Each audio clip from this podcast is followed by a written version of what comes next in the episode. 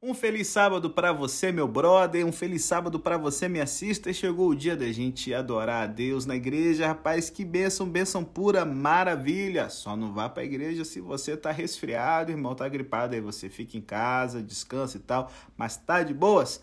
Partiu para a igreja, porque olha como a gente está vendo aqui no capítulo 3 de 1 Coríntios, quando estamos reunidos com os outros irmãos, nós temos o privilégio de participar do corpo de Cristo, rapaz. E é o que Paulo aqui está advertindo agora de uma forma direta e reta os coríntios. Quando vocês começam a tretar por causa de partidarismo na igreja, vocês estão destruindo, rapaz, o corpo de Cristo, o templo de Deus. E isso é uma parada muito séria. É o que nós vamos ver aqui no capítulo 3 hoje. Vamos aprender aqui sobre a suprema importância de Deus. Por isso temos que levar a sério o que ele considera como sendo especial para ele. Nós vamos ver também aqui no segundo bloco o fundamento e os construtores. Como você está edificando, rapaz, a igreja de Cristo, a sua espiritualidade, os seus relacionamentos dentro da comunidade da fé. Hum, isso aqui é importante, hein? E no último bloco nós vamos falar sobre sabedoria e tolice. Então, olha, vem com a gente, se prepara, vai doer, o Espírito Santo vai te incomodar. Vou falar algumas coisas que você tem que ouvir, mas dá glória a Deus, porque é a oportunidade de você mudar, de eu mudar e de a gente aí ser verdadeiramente o corpo de Cristo. Tá curioso? Depois da vinheta, vamos entrar aqui no primeiro bloco do nosso podcast, a suprema importância de Deus.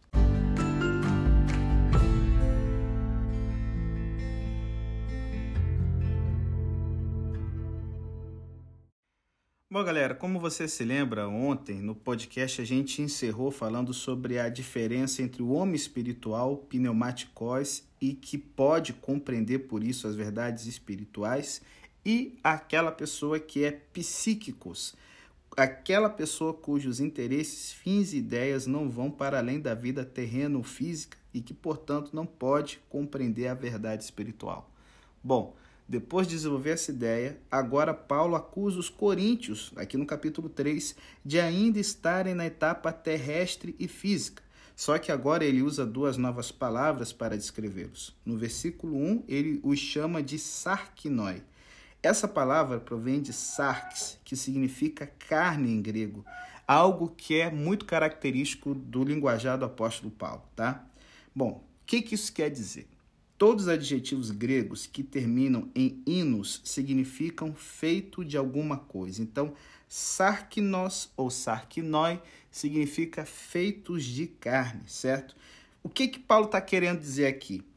Que os coríntios estão feitos de carne, que ainda não transcenderam as coisas humanas. Não se tratava em realidade de uma recriminação. A pessoa, justamente por ser tal, é, é assim, como ser humano, certo? Físico, por isso ela é carne. Só que ela não deve permanecer só dessa perspectiva básica, só correndo atrás do que os instintos desejam, só tendo uma, uma compreensão rasteira, limitada, terrena da vida. E esse era o problema. Os coríntios, eles não eram somente sarquinós ou sarquinói, mas também eram sarquicói ou sarquircós, que significa dominado pela carne. Para Paulo, a carne significa muito mais que a mera parte física. Para ele significa a natureza humana separada de Deus. E essa parte, tanto física como mental do ser humano, que proporciona uma porta de entrada ao pecado, essa parte que responde ao pecado é a que lhe dá uma oportunidade e começa agora a obedecer como escrava ao pecado. De modo que a, a, a, falta que Paulo encontra nos coríntios não é que sejam de carne, porque todas as pessoas são de carne, tá certo? Mas sim que tenham permitido que essa parte inferior de sua natureza domine toda a sua posição e suas ações. Qual é a prova disso? O que é que há em sua vida e conduta que faz com que Paulo eleve essa recriminação? A prova disso é que o espírito dos coríntios era partidário eles estavam divididos em facções, estavam divididos em grupos rivais e por isso viviam constantemente em lutas. É claro que a gente, e aí, gente, a gente vê como as lutas verbais, tretas, né? Vamos pegar aqui uma coisa rolando hoje, tretas políticas, verbais na internet, como Paulo leva a sério isso, irmão. Isso aqui é muito revelador porque significa que podemos dizer como são as reações de uma pessoa com Deus observando suas relações com o seu próximo.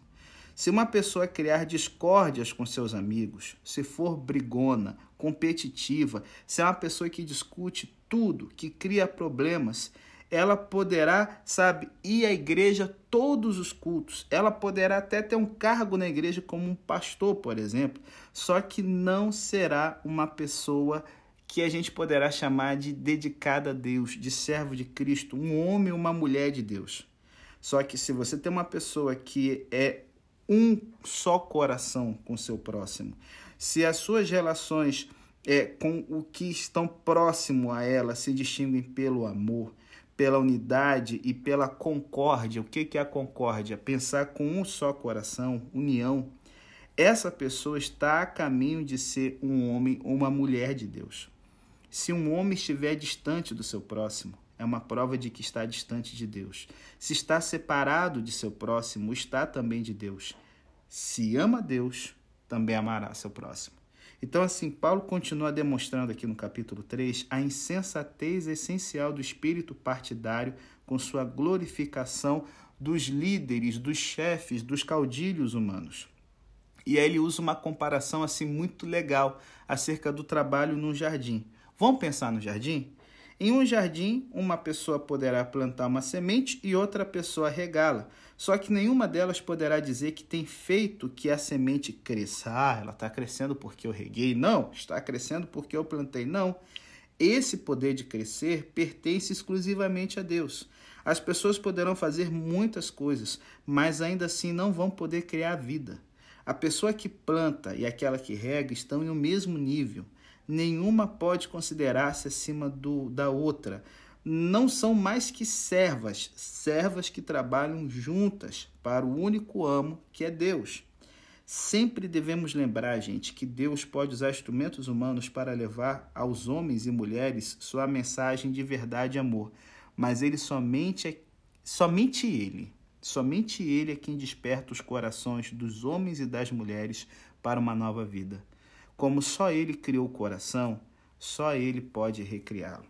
Então, assim, gente, a gente está vendo num momento, vou pegar aqui o contexto brasileiro, que é onde está aí 80% dos nossos ouvintes, em que a gente está tão polarizado politicamente que virou prova de fé a pessoa votar no Bolsonaro ou no Lula. Virou prova de fé uma pessoa ser cristã se ela é de direita ou se é de esquerda. Pelo amor de Deus, se você, entenda o que eu vou te dizer, se você, depois de ler 1 Coríntios 3, continuar tretando na internet por causa de política, botando uma pauta política como sendo uma régua através do qual você vai chamar o seu próximo de cristão, ou você vai tratar com amor, ou com empatia, ou com carinho, eu vou ser direto e reto contigo.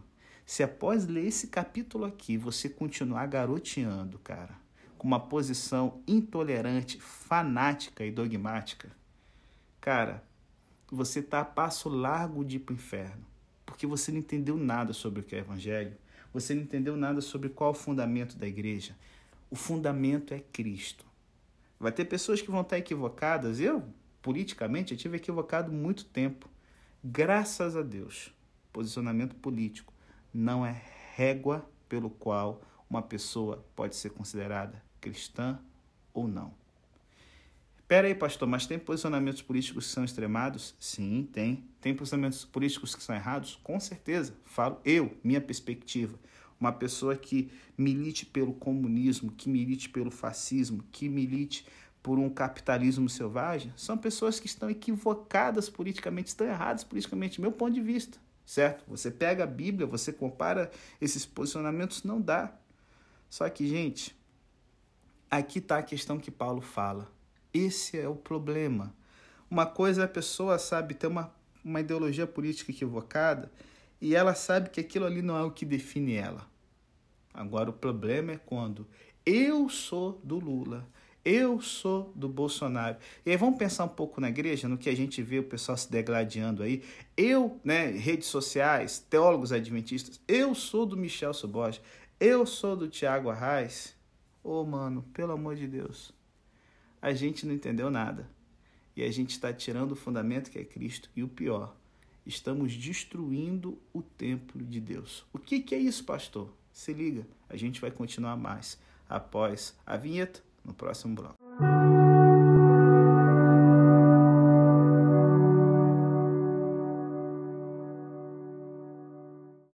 Galera, nesse trecho aqui, que vai de 1 Coríntios 3, verso 10 ao 15, nós vamos falar sobre o fundamento e os construtores. E o que que Paulo está falando aqui nessa passagem? Bom, certamente algo que envolve sua experiência pessoal. Por necessidade, ele era o que colocava os alicerces, porém não continuava a construção da igreja. É em forma de pedreiro? Não, forma metafórica aqui. Paulo estava sempre viajando, gente. Na verdade, os dois únicos lugares onde ele permaneceu muito tempo foi Corinto, 18 meses, e três anos em Éfeso. Só que, por exemplo, em Tessalônica, ele não permaneceu mais do que um mês, e isso era muito comum. Havia muito terreno esperando ser coberto, havia muitos homens e mulheres que nunca tinham ouvido o nome de Jesus Cristo, e se queria começar bem com a evangelização do mundo, Paulo não podia mais do que os alicerces e ir a outro lugar. Só quando estava encarcerado, seu espírito inquieto podia ficar em um só lugar. E sabe, em qualquer lugar que fora, ele lançava os mesmos alicerces. Esses consistiam na proclamação dos atos sobre o sacrifício de Cristo na cruz. Sua tremenda missão era de apresentar Cristo aos homens. E Cristo é o fundamento da igreja devido ao fato de que somente nele o cristão pode encontrar três coisas. Primeiro, o perdão por seus pecados passados. O cristão, através de Cristo, encontra-se a si mesmo em uma nova relação com Deus. Descobre de repente que Deus é seu amigo e não seu inimigo. Descobre o que significa sentir-se à vontade com Deus. Descobre que Deus é como Jesus. Onde uma vez via ódio, agora vê amor. E onde uma vez viu uma remota longura, ele vê agora uma tenra intimidade. Segunda coisa, ele encontra força para o presente, tá certo? Através da presença e da ajuda de Jesus, o cristão encontra a força e a coragem para enfrentar a vida, devido ao fato de que agora já não é uma unidade solitária envolvido numa batalha sozinho contra o universo adverso, ele sabe que tem Cristo no céu intercedendo por ele no santuário celestial, junto com ele, torcendo por ele, trabalhando e, e sabe, completando a obra em sua vida. E agora o cristão vive uma vida no qual nada pode separá-lo do amor de Deus em Cristo Jesus, seu Senhor. Caminha pelo caminho da vida e peleja as batalhas da vida junto com Cristo. E aí, por fim, o cristão ele encontra em Cristo esperança para o futuro já não vive mais um mundo no qual tem medo de olhar para frente. Vive um mundo governado por Deus, onde Deus faz com que todas as coisas operem junto para o bem, no qual seu tempo está nas mãos de Deus.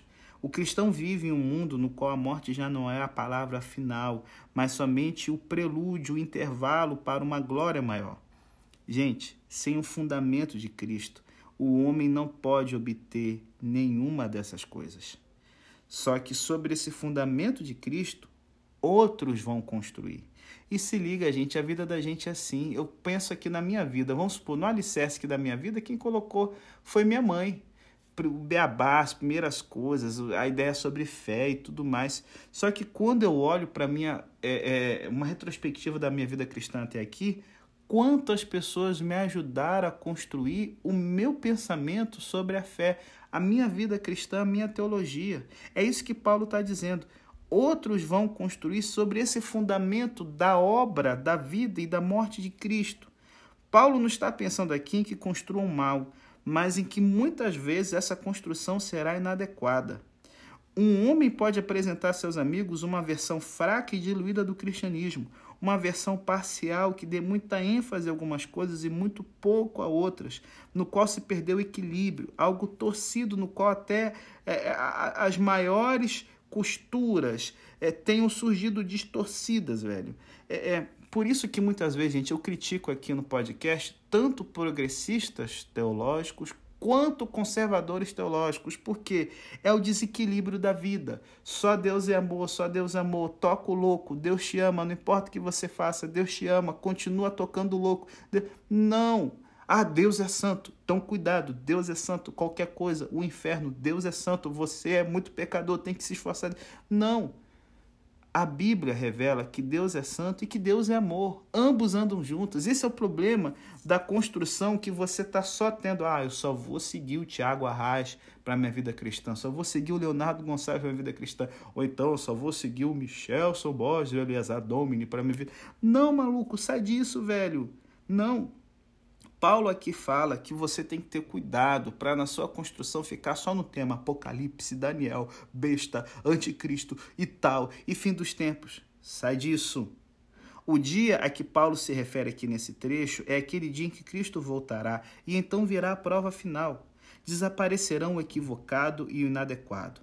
Só que se liga, na misericórdia de Deus, até o construtor equivocado se salvará devido ao fato de que ao menos tentou fazer algo por Cristo. Rapaz, como isso muda, cara, o que eu vejo aí. Estou falando de realidade adventista. Vamos pensar na realidade evangélica. Né? O Iago, ah, porque né, o Iago, conservador, paladino do, do evangelho e não sei o que e tal. Cara, o cara tem vários pontos que ele está equivocado. Só que Paulo fala aqui que pelo menos ele está tentando fazer algo por Cristo, da mesma forma que o Tiago Arraes, que ele gosta de pegar no pé. Ele está fazendo algo por Cristo. Tem pontos que o Tiago Arraes está equivocado? Com certeza. Leonardo Gonçalves equivocado? Com certeza. Michelson Borges equivocado? Com certeza. Eliasar Domini com certeza. Aí vamos pensar em política. Tem pontos que Bolsonaro está equivocado? Com certeza. O Lula equivocado? Com certeza. Só que o que que Paulo está falando aqui? Agora pensando em cristianismo. Eu já entrei em política, mas vamos pensar em cristianismo. A pessoa está tentando fazer algo por Cristo. Entenda, nossas melhores versões do cristianismo são inadequadas. Só que a gente se salvaria de muitos equívocos se, em lugar de prová-las com o nosso próprio preconceito e hipótese, sabe? Estando de acordo com o doutor Picafume ou o teólogo Charlataner, a gente puséssemos isso, todas essas ideias equivocadas, inadequadas, nossa versão do cristianismo, à luz do Novo Testamento e, acima de tudo, à luz da cruz. É o que está faltando em nosso meio, galera. Olha, Havia um, um, grande crítico literário grego chamado Longino, que sempre que ele ia dar uma prova a seus alunos, ele dizia o seguinte: quando escreverem algo, perguntem a vocês mesmos como teriam feito Homero ou Demóstenes, que eram grandes filósofos e oradores gregos. E ainda mais, pergunte como teria ouvido qualquer desses dois. Vamos, vamos pensar hoje. Quando você escrever algo, pergunte a você mesmo como teria feito Machado de Assis, certo? E ainda mais, pergunte como Machado de Assis, como teria ouvido o que você escreveu. Aí, pegando isso para a nossa vida, quando falamos por Cristo, devemos fazê-lo como se ele nos estivesse ouvindo, e em realidade o está. Uma prova assim nos salvaria de muitos equívocos. E aí, gente, é, é, sabe, ah, a gente tem que sair cancelando todo mundo. Por isso que volta e meia eu falo, sai da cultura de cancelamento, porque todas essas versões de fé cristã, pe pegando aqui o adventismo de uma forma específica, são imperfeitas, certo? Michelson Borges não sabe tudo, Leandro Quadros não sabe tudo, Eleazar não sabe tudo, Leonardo Gonçalves não sabe tudo, Tiago Arraes não sabe tudo. Eu não sei tudo. E aí, nisso, a beleza do cristianismo é alguém está fazendo uma obra por Cristo. O que que isso aqui debaixo da luz do Novo Testamento da cruz? Opa, tamo junto. Poxa, nisso aqui Tiago Arrasta está equivocado, nisso aqui Michel Sobos está equivocado. Mas ele aceita Cristo como Salvador. Cristo é o centro da vida dele, mesmo sendo um cristão equivocado, é meu irmão em Cristo. Ninguém precisa estar fechado 100% com você para ser chamado de cristão. Essa pessoa tem que estar fechada 100% com Cristo, para você poder então chamá-la de irmão. E aí, depois da vinheta, último bloco, sabedoria e insensatez.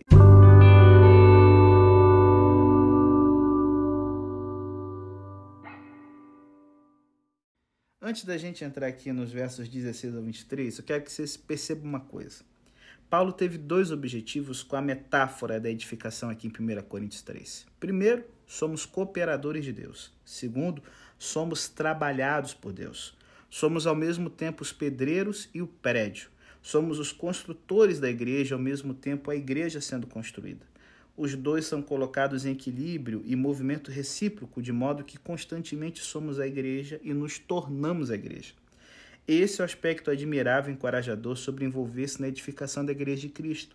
Podemos colocar nossa vida no trabalho e saber que, ao fazê-lo, nos tornamos o material em que a igreja de Deus está sendo edificada. Por isso, em vez de a igreja estar limitada às nossas faltas individuais, somos transformados sob a direção do construtor mestre. Um tijolo insignificante, até mal feito, se torna uma parte significativa de uma estrutura bela, edificada para a glória de Deus. E aí, gente, às vezes a gente pega aqui e fala: olha, Deus destruirá aquele que destrói o templo de Deus. Só que aqui ele não está falando do corpo, meu corpo físico. Saúde é o que interessa. Não. Cara, ele está falando aqui sobre a igreja, malandro. Quem destrói a igreja, que é o corpo de Cristo, essa pessoa vai ter que acertar as contas com Deus, papai. Por quê? Para Paulo, a igreja, a igreja, a comunidade da fé, a comunidade local, certo? A igreja é o templo de Deus porque é a sociedade em que o Espírito de Deus habita. Como disse mais tarde Orígenes, um dos primeiros teólogos cristãos, ele fala o seguinte: Somos, acima de tudo, o templo de Deus quando nos preparamos para receber o Espírito Santo. Só que se as pessoas introduzirem discórdia, luta e divisões na sociedade, na comunidade da igreja, elas irão destruir o templo de Deus em um duplo sentido. Em primeiro lugar, tornam impossível o Espírito Santo operar. Gente, nem bem a amargura entra na igreja, o amor vai embora. A verdade não pode ser pronunciada nem escutada corretamente uma atmosfera de irritação. Onde está o amor, Deus está ali, mas onde existem ódios e brigas, Deus bate na porta, mas não recebe resposta. E quem está reinando, deitando e rolando é o Satanás, irmão. O distintivo da igreja é o amor pelos irmãos. Devem sempre lembrar que aquele que destrói esse amor e essa comunidade destrói a igreja e, portanto, o templo de Deus. Então, para, maluco, de ai, esses comunistas safados, esses bolsonaristas. Gente, olha, eu tenho grandes amigos que são bolsomínios que me enchem o saco. E grandes amigos que são progressistas que também me enchem o saco. E sabe, por que, que eu não cancelei nenhum deles? Porque eu não tenho uma posição política? Eu tenho. Eu já comentei com vocês, minha posição é o centralismo democrático. Mas não, não vou dizer isso aqui é Bíblia, minha posição. E Cara, por que, que eu continuo sendo amigo do cara que é um bolsomínio ou, ou um progressista xarope? Dois que me perturbam, dois tipos que me perturbam muito pra caramba. Mas por quê? Porque eu entendo, cara, que, velho, como o Espírito Santo vai operar se em vez de o critério para eu estender a mão da Irmandade de Cristo for Cristo, fosse a, a posição política. E aí Cara, aonde vai parar a igreja que todo tempo a gente tá rolando treta por causa de no que a pessoa votou, pelo amor de Deus, gente? Aí entra a segunda coisa. Deus vai destruir os que destrói o templo de Deus, porque essas pessoas estão dividindo a igreja. Literalmente fazem que o edifício da igreja se desintegre, reduzem-na a uma série de ruínas desconectadas. Nenhum edifício pode permanecer firme se o divide em seções. A fraqueza maior da igreja ainda são suas divisões. Elas também destroem a igreja. E Paulo continua assinalando a causa dessa divisão e a consequente destruição do templo de Deus que é a igreja. A raiz principal é o culto em torno da sabedoria intelectual e mundana. E Paulo aqui mostra a condenação da sabedoria por meio de duas citações do Antigo Testamento, Jó capítulo 13 e o Salmo 94. É esta mesma sabedoria mundana que faz com que os coríntios determinem o valor de seus diferentes professores e líderes. É esse orgulho na mente humana que os faz julgar, avaliar e criticar a forma em que se dá a mensagem, a correção da retórica, o peso da oratória, a sutileza dos argumentos, em lugar de pensar somente no conteúdo da própria mensagem. O problema que existe com o orgulho intelectual é que é sempre duas coisas ele sempre é discutidor. Não pode permanecer calado e admirar, ele deve falar e criticar. Não pode suportar que suas opiniões sejam contraditas, deve provar que só ele tem razão. Não pode admitir nunca um equívoco, deve justificar-se sempre a si mesmo. nunca é suficientemente humilde para aprender, deve estar sempre estabelecendo a lei. E aí, por fim, o orgulho intelectual é caracteristicamente exclusivo. Sua tendência é de olhar todos com desprezo em lugar de sentar-se ao lado delas, certo? Sua posição é que todos que não estão de acordo com ele estão equivocados. Cara, pelo amor de Deus, pense que você poderia estar equivocado em algum momento, isso vai te dar, cara, sabedoria e cautela na hora de ser dogmático.